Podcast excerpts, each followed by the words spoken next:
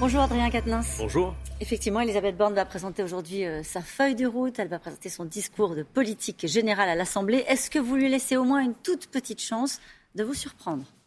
D'abord, on lui laisse une petite chance de renoncer à ce qu'elle a l'intention de faire. Ce qui va se passer aujourd'hui est un événement majeur, c'est un séisme politique. Vous avez un président de la République élu au mois d'avril qui est battu aux élections législatives au mois de juin. Vous avez une première ministre, Madame Borne, prenant acte de cette situation, qui remet sa démission au président de la République, qui la refuse. C'est toujours le cas Donc vous avez un gouvernement totalement euh, étriqué et même illégitime dès lors que Mme Borne ne se soumet pas à un vote de confiance des parlementaires. Mais alors, c'est inédit, ça fait 30 ans que ce n'est jamais arrivé. Dans toutes les démocraties euh, européennes, la plupart en tout cas où ce sont des régimes parlementaires, le Premier ministre vient devant le Parlement.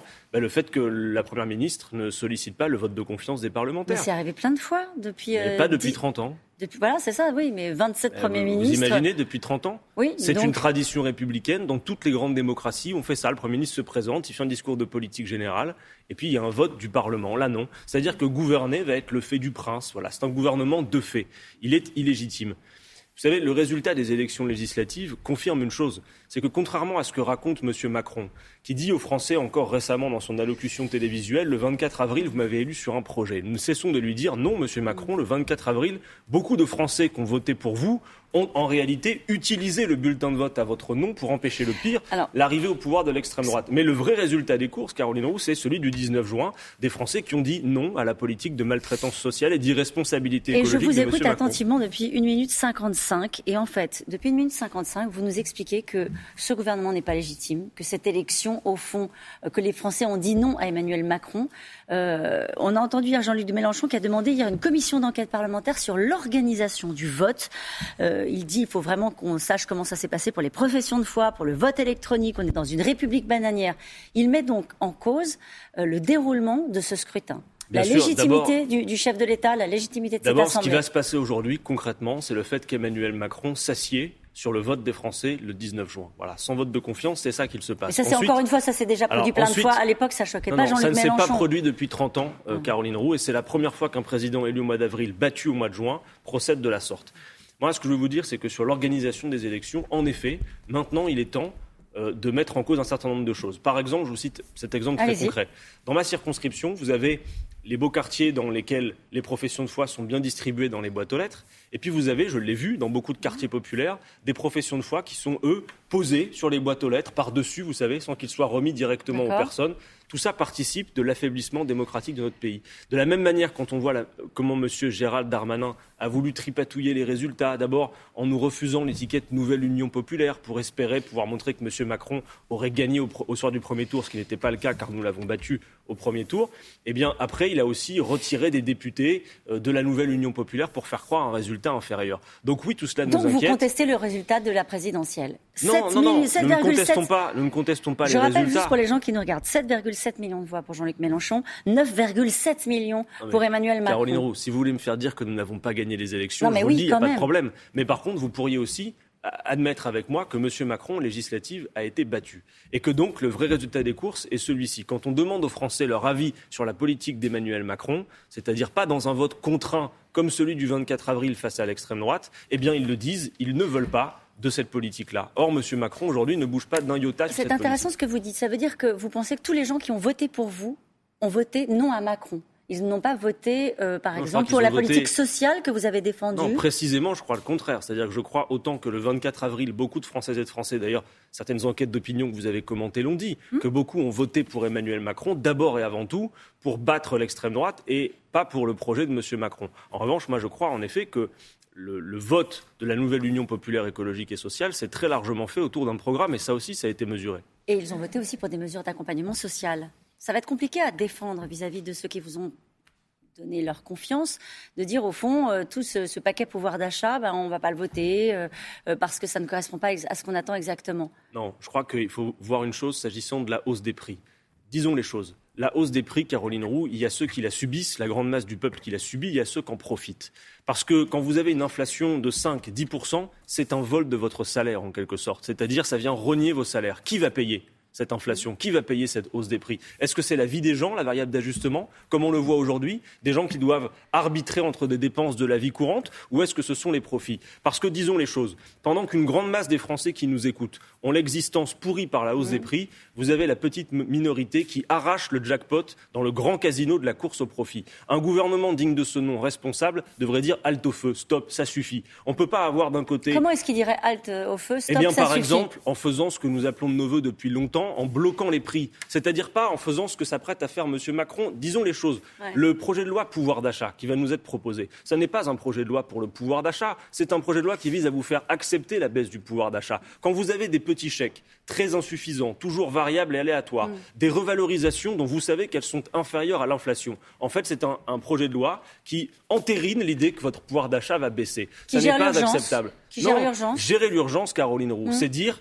on ne peut pas avoir des pleins d'essence à plus de 100 euros pendant qu'au premier trimestre 2022, Total fait 5 milliards de bénéfices et réalise l'an dernier le bénéfice record de toute l'histoire industrielle de ce pays et le PDG de Total qui s'est augmenté l'année dernière de 52%. Les gens qui nous écoutent là, vous qui travaillez, est-ce que votre salaire à vous, il a augmenté de 52% l'année dernière?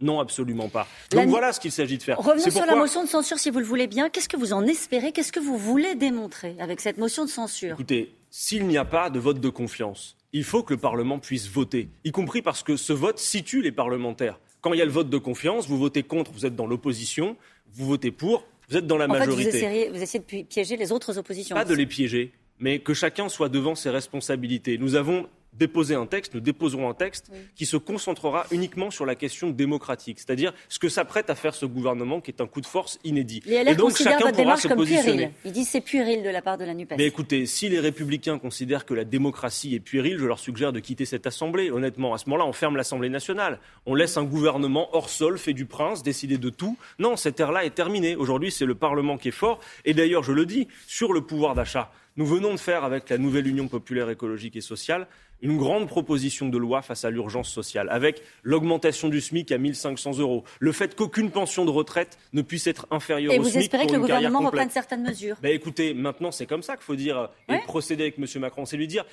qui bloque? C'est pas nous qui bloquons.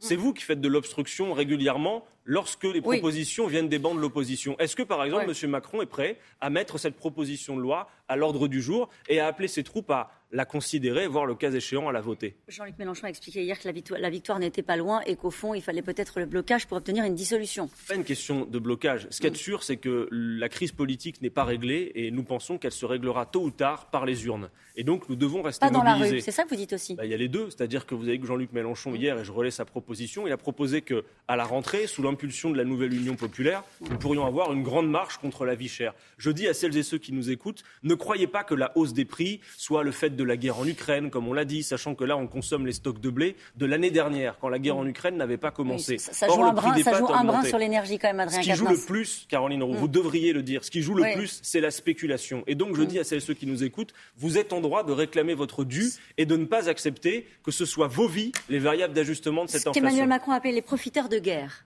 Oui, mais je ne Hein vois pas qu'il fasse grand-chose là-dessus pour l'instant. Euh, dans le projet de loi pouvoir d'achat, il y a la volonté de faire passer des propositions sur la souveraineté énergétique pour donner au gouvernement le pouvoir de réquisitionner, par exemple, euh, des centrales à gaz, euh, parce qu'il va manquer de gaz, vous en avez parlé à l'instant.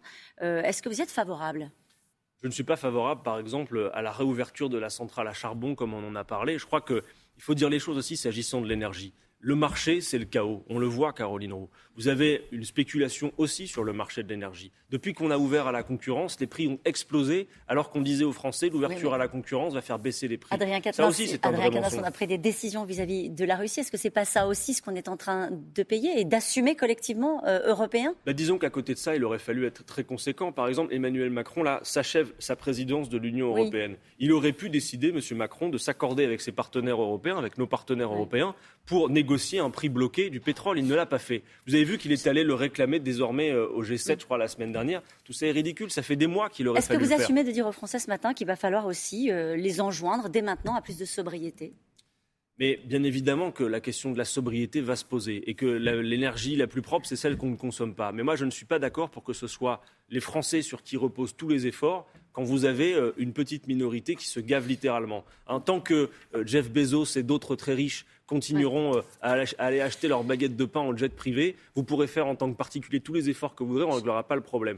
Il y en a marre, si vous voulez, que ce soit la grande masse des petites gens qui bossent. Mm qui est à payer dans ce pays. Voilà. Je voulais vous poser une question très rapide. Je suis un peu en retard sur Taha qui avait perdu son investiture après un signalement à la France insoumise pour des accusations de violence sexuelle. Il réclame une procédure juste et équitable et il vous accuse, il accuse les, dirigeants de gauche de lui avoir tiré une balle dans le dos. Je vais vous dire, Caroline Roux, euh, pendant les, investitures aux élections législatives, nous avons été saisis, euh, notre comité a été saisi d'accusations graves d'agression sexuelle. Et donc, nous avons pris une décision dans une procédure d'urgence qui était de ne pas investir ce candidat. Maintenant, euh, il veut se défendre, il en a le droit, et donc il pourra être entendu s'il le souhaite par nos instances. Mais je veux alerter sur une chose, c'est que nous ne pouvons pas nous substituer à la justice. Nous, nous sommes un mouvement politique, les décisions que nous prenons sont de l'ordre de la précaution pour protéger des femmes. Mais évidemment, nous encourageons, y compris les plaignantes, à porter plainte, de manière y compris à ce que les partis cités puissent se défendre. Merci beaucoup, Adrien Quatennens. Merci à vous. Merci, Adrien Quatennens. Ce qui va se passer aujourd'hui à l'Assemblée nationale est un séisme politique. Le gouvernement est illégitime, dit Adrien Quatennens, dès lors que Elisabeth Borne pardon, sollicite, euh, ne sollicite pas un vote du Parlement. Euh, ça veut dire que le chef de l'État s'assoit sur le résultat des législatives, nous dit l'insoumis Adrien Quatennens. Merci et à tout à l'heure dans C'est dans l'air, Caroline.